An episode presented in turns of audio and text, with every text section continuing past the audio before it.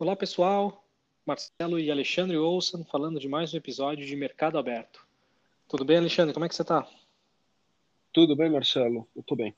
É, o, o, assunto de hoje é um assunto que chegou para a gente é, bastante de, de solicitação, é, tanto através do e-mail, o podcast mercadoaberto.gmail.com, é, quanto através do Instagram, o arroba pc.mercadoaberto.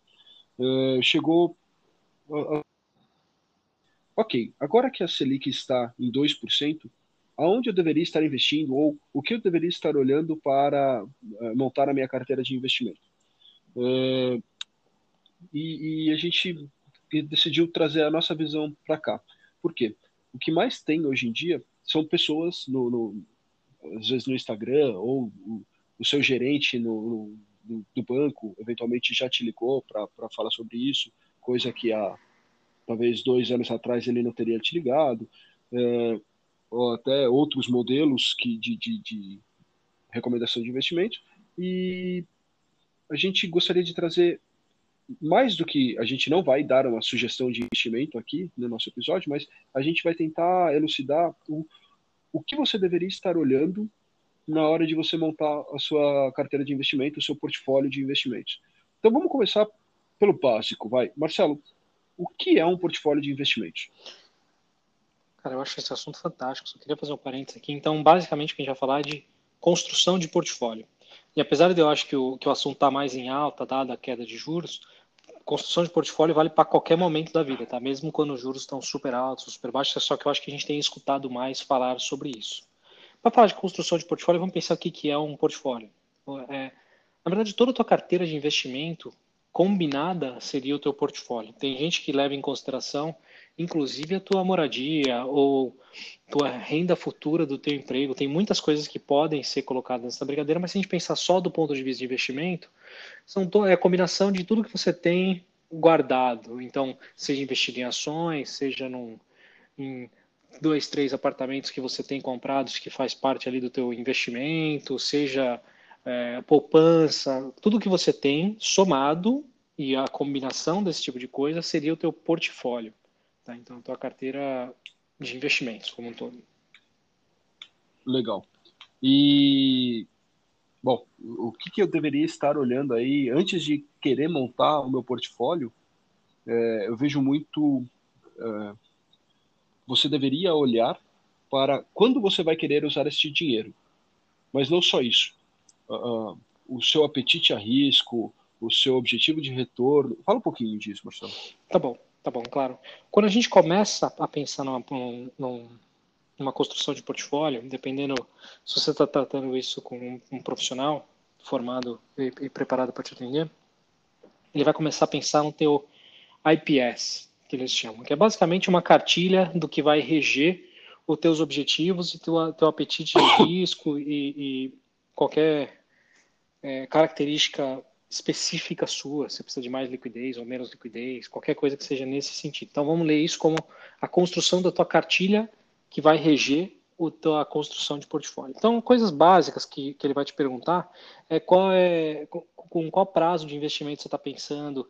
Então, e o prazo de investimento para quase todo investidor pessoa física, né, no, no, no amplo, vamos supor que é se aposentar e viver de uma renda mais tranquila ou alguma coisa onde você consiga se sustentar até o final da sua vida com mais um monte de outras coisas que você gostaria, quer pagar a faculdade dos filhos, quer deixar dinheiro para doação de um museu, qualquer coisa que você quiser fazer nesse meio do caminho, então tem o teu prazo de investimento. Esse é o primeiro ponto, é o conceito. É, eu acho eu acho que é legal falar em prazo de investimento que você não precisa ter um prazo de investimento. Não é ah, eu estou fazendo esse investimento para quando eu me aposentar. Não, você pode ter é, é, prazos intermediários no sentido de eu quero pagar a faculdade dos meus filhos, eu quero me aposentar, eu quero deixar herança para eles. Aqui, nesses três exemplos que eu dei, são três prazos de, diferentes e que a mesma pessoa pode ter os três prazos. Exato. E até quais são, e aí já se mistura um pouco com o segundo ponto, é quais são os teus objetivos de investimento. Então, uma coisa é, cara, eu tô com 50 anos, eu simples, meus filhos estão criados, é, não sei, estou chutando aqui. Então, eu, só meu único objetivo é me aposentar e manter minha qualidade de vida na aposentadoria. Ou não. Ou eu tenho um monte diversos objetivos com diversos prazos diferentes. Então, esse é o tipo de pergunta que o teu, o, o, um, um planejador financeiro provavelmente começaria a discutir esse tipo de coisa com você, o que você já tem e o que você espera e para quando. Então, a construção de portfólio nasce do IPS, da tua cartilha de, de investimentos. E o IPS tem riscos? Com certeza o IPS tem riscos. Então, é, só que eles são. Aqui tem uma diferença grande entre o investidor institucional, então se eu estou falando para uma empresa ou para um, sei lá, um banco, e quando eu estou falando para pessoa física, normalmente o, a medida ou, ou a compreensão do que significa os riscos normalmente vai ser até um pouco mais qualitativo do lado do, do investidor é, pessoa física. É mais difícil você falar num ah, então, quanto você aceita de VAR na sua carteira, que é um conceito de risco de mercado, para o investidor pessoa física? Não, você vai pensar, cara, você, você precisa de muita liquidez, você tem estômago para aguentar uma queda de 20% no mercado. É, é, sempre é muito mais para um lado quali, mas com certeza vai envolver o teu apetite de risco, não só isso, como o teu, o teu conhecimento sobre mercados e riscos. Porque quanto é, é mais fácil você acreditar que você é, tomador de risco quando você não entende tão bem o que, que significa ah, alguns, alguns conceitos e, e, características do mercado. Então, o risco também é parte da avaliação, mas a tua compreensão de ativos, mercado e, e até risco por si só é, faz parte da, da, avaliação nesse, nessa cartilha de investimentos. É, é, acho que se você tem uma conta investimento em algum banco ou em alguma é, casa, alguma corretora de investimentos, você já deve ter preenchido um, um documento.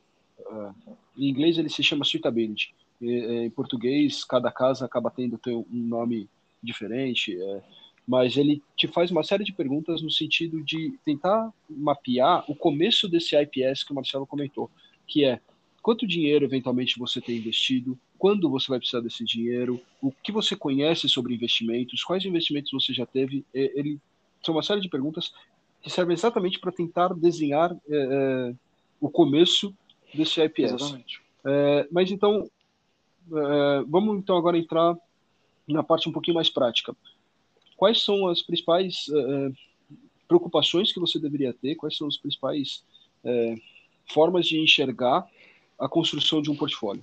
Existem três é, maneiras clássicas aqui, e, e, provavelmente isso seria o espectro mais básico das, das, maneiras que você pode enxergar a construção de portfólio, objetivos de construção de portfólio, mas com certeza tem muita coisa no meio do caminho ou mistura entre essas três, eu diria. Então, uma é você olhar simplesmente para os teus ativos financeiros e definir, cara, eu gostaria de ter um retorno aproximado de X, estou disposto a ter um risco de tal. Né? Então, é uma construção olhando especificamente para a tua carteira, que a gente chama do lado dos teus ativos né, financeiros.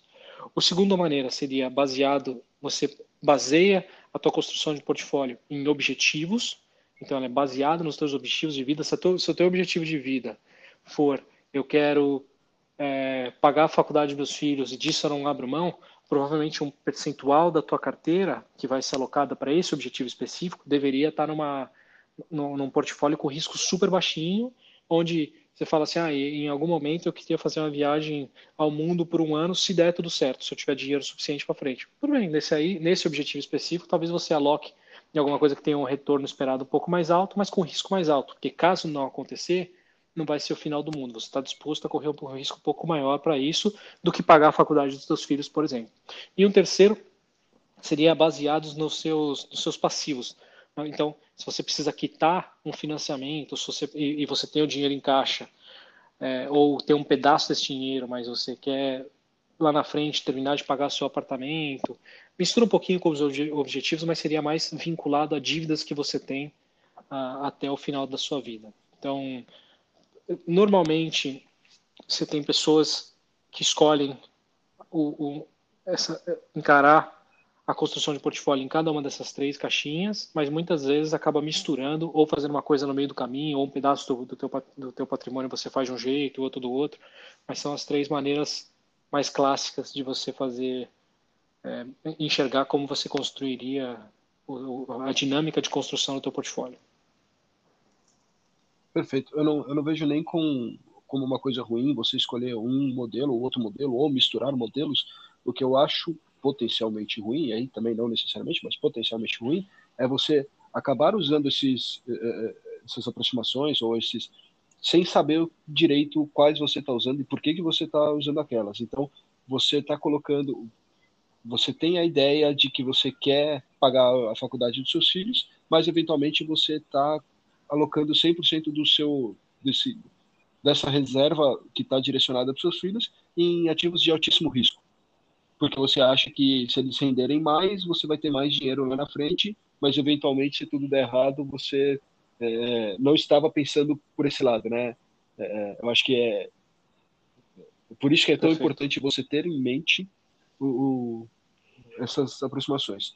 É, falando dos ativos, que você comentou, ah, os ativos financeiros que vão compor sua carteira, você pode olhar eles pelo seu, pela visão dos ativos. Você citou é, é, essa palavra algumas vezes e você até deu alguns exemplos, né? Do o, o imóvel, o apartamento, dois, três apartamentos que a pessoa poderia ter.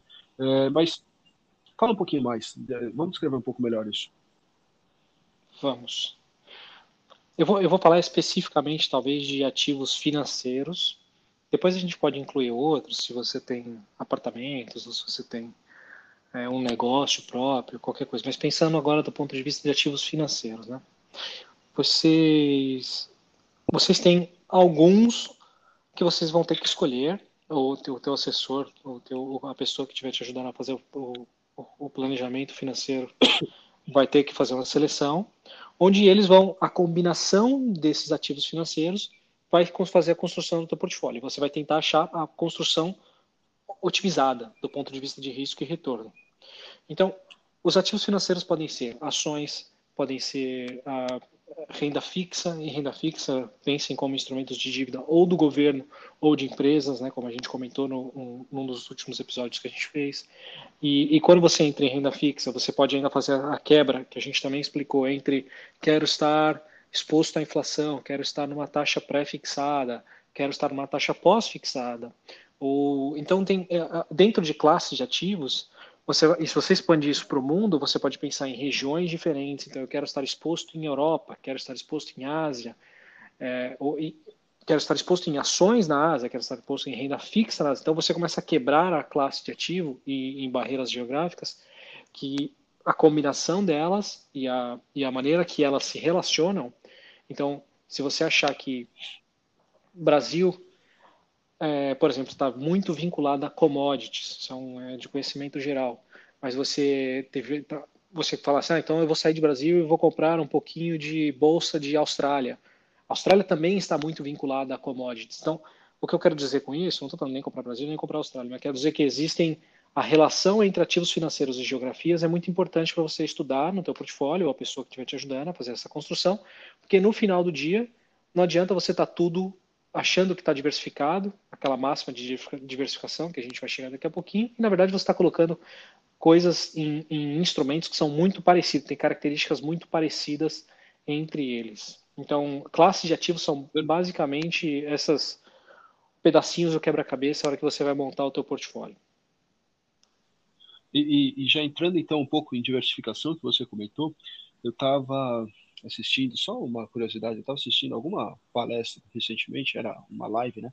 Agora no meio da, da, da pandemia, é, em que o cara ele fala, estava falando exatamente disso. Ele falava: você, algumas pessoas acham que estão diversificadas quando elas compram ações da companhia aérea A e ações da companhia aérea B.